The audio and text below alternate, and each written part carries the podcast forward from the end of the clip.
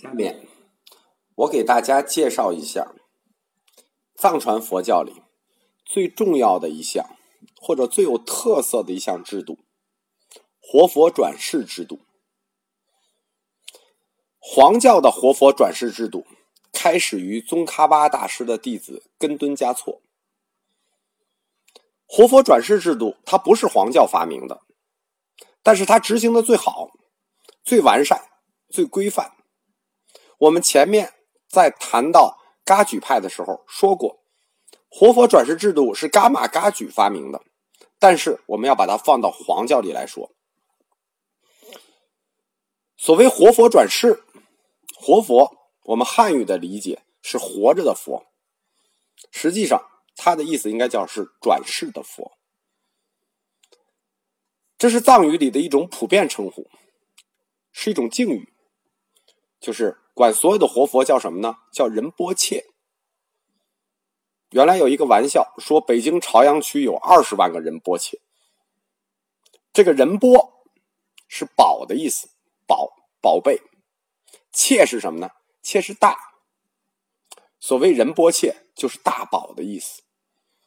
活佛在藏族里头，或者说在藏传佛教里头的正式名字应该叫什么呢？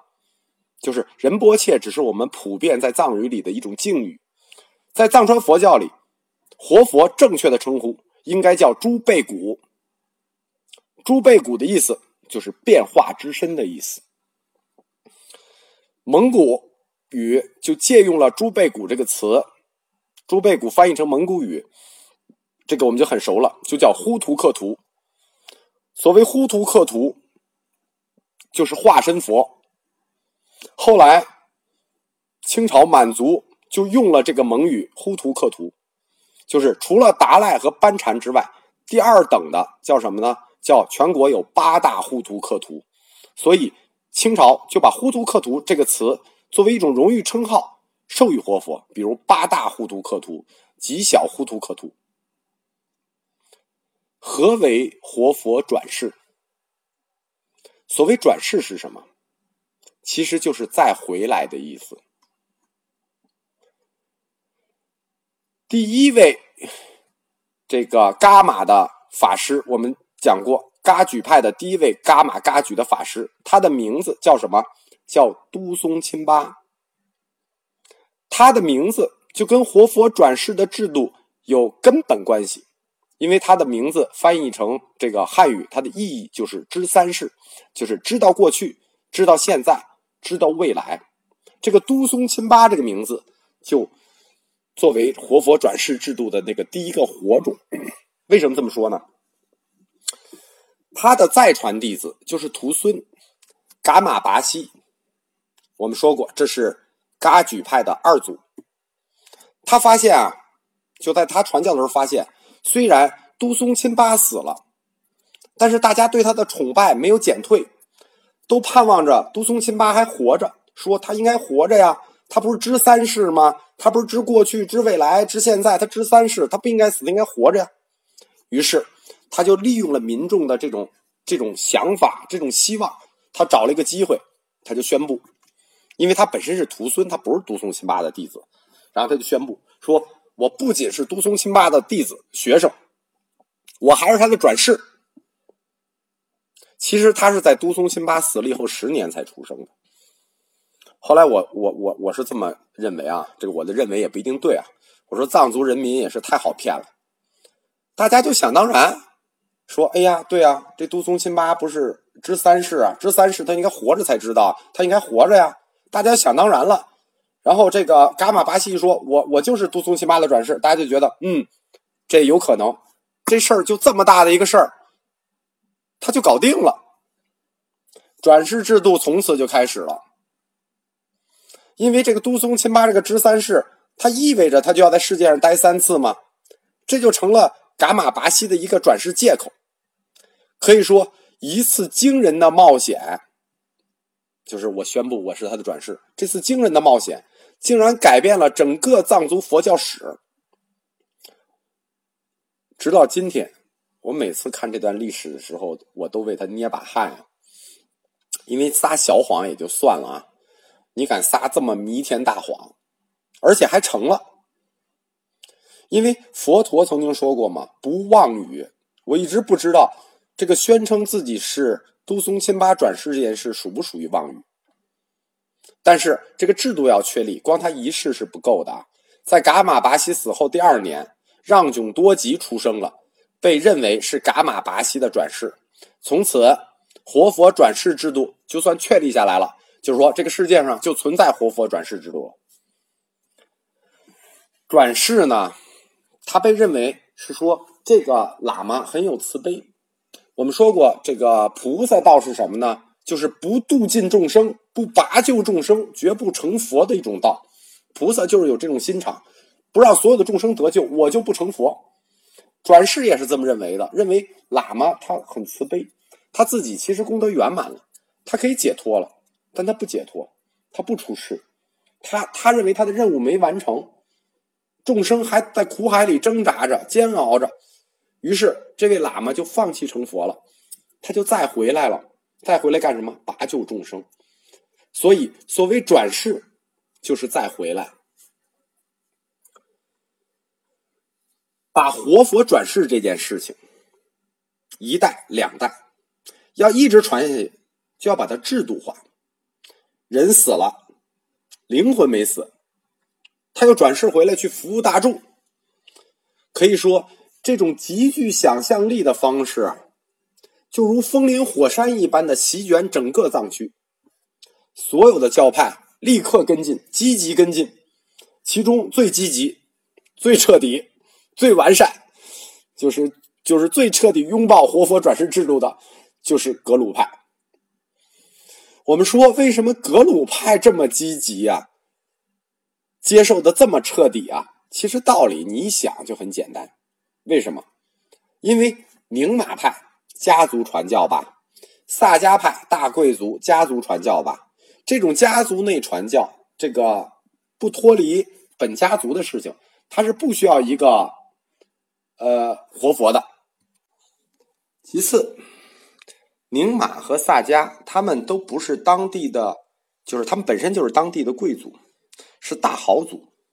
而格鲁派和噶举派，他们是民间崛起的教派，他没有任何传统势力，所以他们就必须充分利用自己本教的名人效应。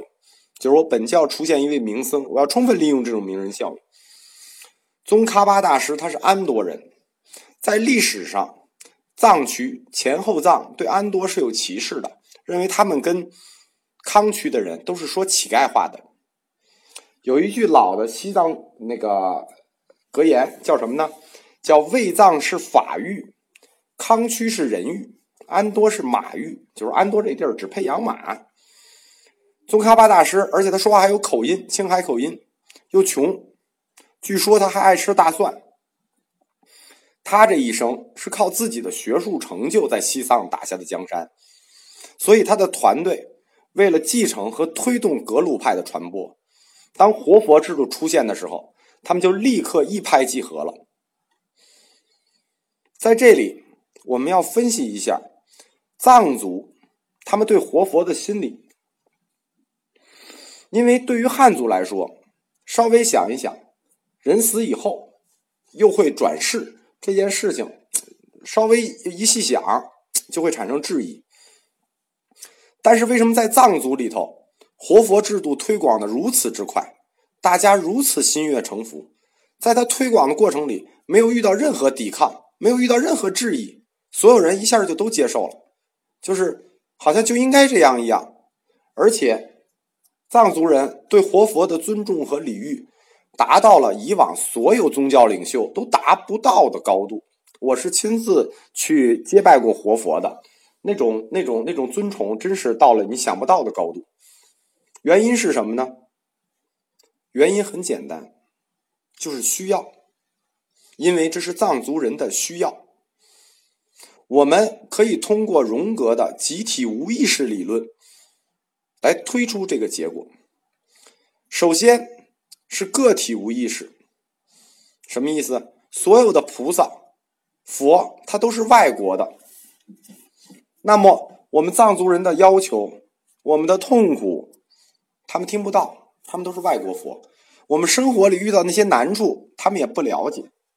这种个体的无意识，就是他无意识的希望说菩萨里要有自己人。这这种希望是一种个体的无意识。其实汉族也是这么想的，但汉族呢没把这件事情推到那个高度。汉族就是把菩萨接过来之后，画了四大道场，相当于我把外国的菩萨接过来，我给你分了房，那你就留下吧。藏族人的这种个体无意识。进一步推动了整体无意识，就是要把佛和菩萨彻底西藏化，通过转世一代一代留在西藏。宗喀巴大师在世的时候，他没有宣布自己是活佛，当然了，至今为止也没人敢宣布自己是宗喀巴大师的转世活佛。这说明什么？说明活佛的转世是有界限的，不是谁都去转世的，他有界限。我们知道达赖，他宣称是观音的转世；班禅宣称是阿弥陀佛的转世。我们说转世有界限，为什么？因为至今没有谁敢宣称自己是释迦摩尼的转世。我们说，当这个制度确立之后，它一定要起作用。那活佛制度转世这个制度的作用是什么呢？其实。就法律角度来讲，活佛转世归根结底，它是一种财产权制度，是一种财产权的问题。正如法律经常说的，这个世界上所有的制度，从根本上讲都是一种经济制度。活佛它就是一种经济制度，是一种财产继承制度。我们前面提到过这个法嘎当派的法统传播的问题，第一代。教教典派和教授派，第二派就是一分二，二分四，四分八，很快就分下去了。那么，除了这就是宗教法统的问题，要解决宗教法统的分裂，同时要解决四产的继承。有活佛之后，你就不用这么一分二，二分三，三分四，就是一分二，二分四，四分八这么分下去。否则分三代以后，整个这一教派的法统就四分五裂了，最后就跟禅宗一样，没有主流了。没有主流，你就没法去争取群众。还有就是私产问题，我们都知道西藏是农奴制的嘛，它这个寺庙是有大量资产的，尤其是黄教，黄教它以它自己的四大寺形成了强大的覆盖藏区的。这种经院就是寺院经济，那财产是不能流失的。活佛本身他必须要保证两件事，就是说，之所以选活佛，一定要保证两件事。第一件事叫教法不断档，就是你的教法要一代一代传，不能断档，不能分裂。第二代叫财产不能流失，包括寺庙，这都属于宗教财产，财产不能流失。活佛作为教团的首领，他必须承担这两个义务。当然，活佛个体的在财产继承上也有一个挺大的好处，它重要的一个继承权就是书籍。新活佛可以继承老活佛的这个书籍，这个事儿看着好像很一般，其实，在藏区这不是一个一般的事儿，因为藏区的收集书籍收集是很不方便的。格鲁派活佛转世，噶举派活佛转世。萨迦派，我们说过，它是家族内的，它不存在转世的问题。萨迦派，它是两个王统互相继承。什么叫两个王统互相继承呢？就是两个王，叫卓玛破章和彭措破章。破章就是宫殿，就是卓玛宫，就是圆满宫和杜母宫。这两个宫的王，一个去世，另一个掌权；一个掌权，另一个去世，主互相主持转世，互为师徒。我们说活佛的公馆叫喇让，一般活佛的公馆叫喇让。刚才我们说到萨迦派两个王统，一个叫卓玛破章，一个叫彭措破章。什么叫破章？这个就是宫殿。其实它还不是宫殿的意思，它是大活佛的住所。我们说普通活佛的公馆叫喇让嘛。如果你达到了班禅和达赖这一级别的活佛，那你的那个喇让就叫做颇章了。这样我们就知道。噶玛噶举派，红帽和黑帽互为师徒；格鲁派，班禅和达赖互为师徒；萨迦派，卓玛颇章和彭措颇章互为师徒。宁玛派就不一样，因为宁玛派它是家庭传教，它不存在互为师徒，他这个爹一定是儿子的师傅，这个儿子不能给爹做师傅。在历史的高峰区，藏区和蒙古同时有多少活佛呢？有两千个。活佛制度里还有一些细的，比如说如何寻找灵童啊、金瓶撤迁啊，但这些问题呢广为流传，大家都知道。我们这课主要是讲大家不知道的东西。所以我们这些就不讲了，这样等于我们就把活佛制度给讲完了。我们下面来看，在这个阶段里，黄教是怎样扩张的？黄教在这个阶段的扩张离不开它一个关键性的人物，就是三世达赖。三世达赖，他叫索南嘉措。因为黄教在宗喀巴以后，他的弟子分布全藏，急速膨胀。他膨胀了，他就挤压了其他教派的生存空间。当时在整个藏区占有这个绝大部分势力的教派是谁呢？是噶举派。所以黄教是噶当派嘛？黄教扩张的过程里头，就日益跟噶举派形成矛盾，而且这些矛盾越来越尖锐。到三世达赖的时候，可以说格鲁派和噶举派大决战，就是大决战的日子。马上就会到了。从十五世纪末到十七世纪中叶，这两派之间长达开始了一个半世纪的斗争。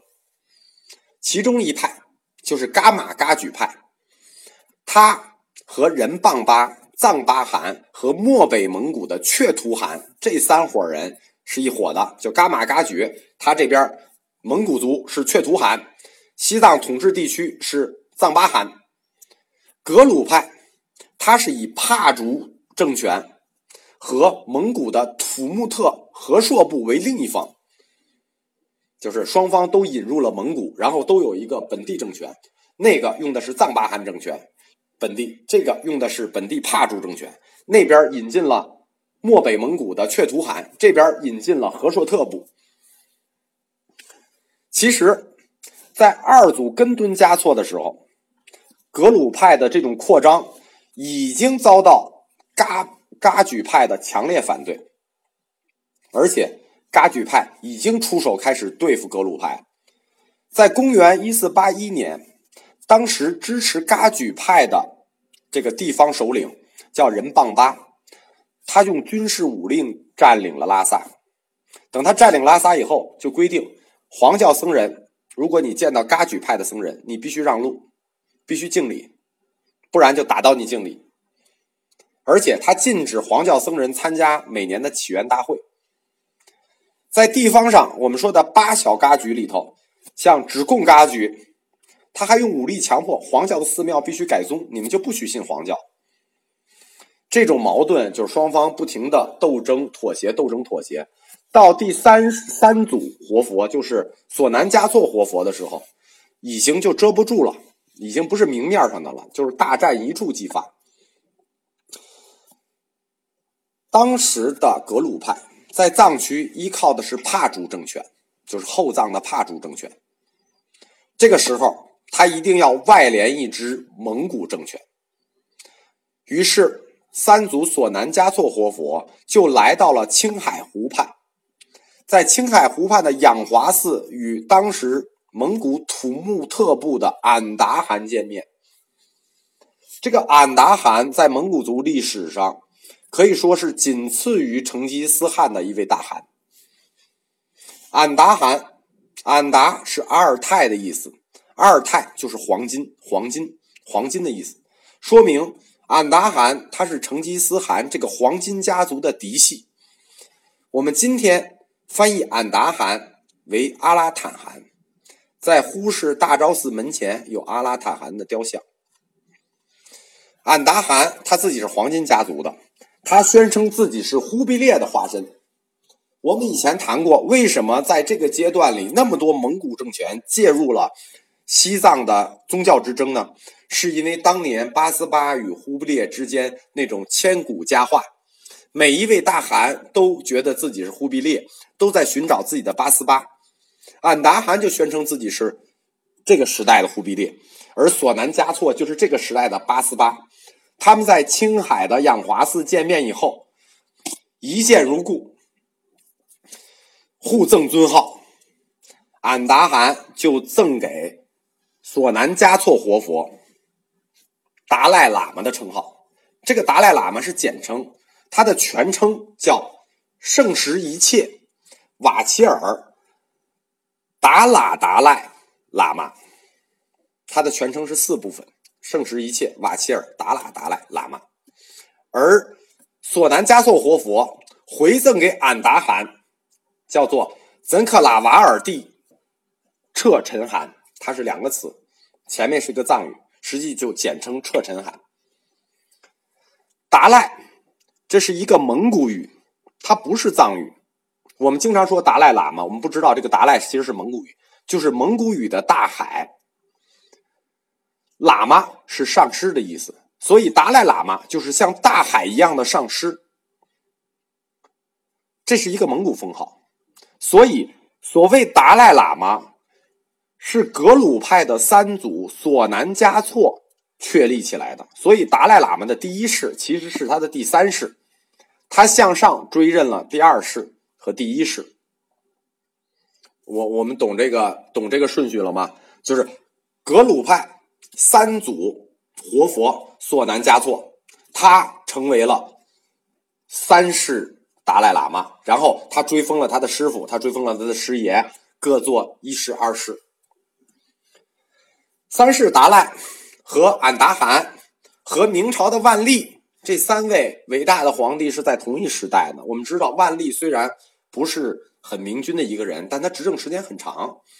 他听说这个俺答汗请到索南嘉措到了蒙古，他也想见见这位蒙古的神僧，他就请就就下旨请索南嘉措来北京，然后下旨说大比丘什么，我我听说你大比丘什么什么，这个大比丘呢，我们汉地觉得无所谓，它是个音译，但在藏语里这是一个很不好的词。比丘是什么呢？就是一个乞讨的人的意思，因为我们知道当时僧侣都是乞食嘛，所以藏语里所谓。大比丘就是一个好乞食的人，所以说这个尊崇程度就差很多。那索南加措，你要这样的话，我肯定不能给你面子了，就没有去。在万历八年的时候，索南加措得到西康土司的资助，在康区，就是今天四川和西藏交界处，建立了理塘寺。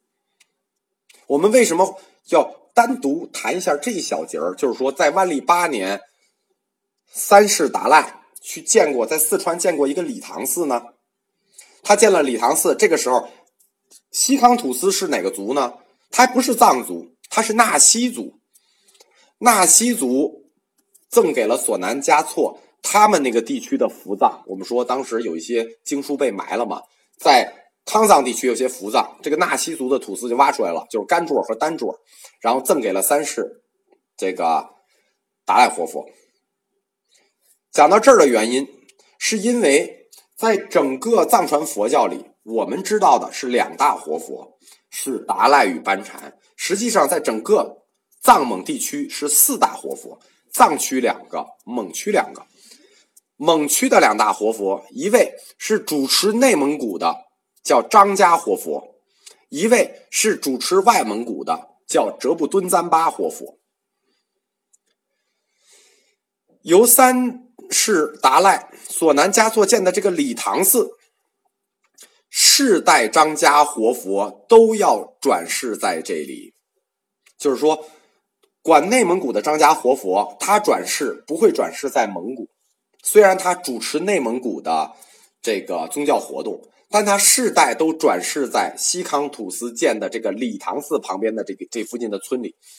所以，因为张家活佛他发端于此。就发端于当年索南嘉措建立的理塘寺，所以我们在这章最后特别提一下。谈到张家活佛，大家可能不知道，但是他的弟子众多，有一位大家一定知道，就是当时著名的僧人净空法师，这就是他的弟子。四八年，净空法师远赴海外。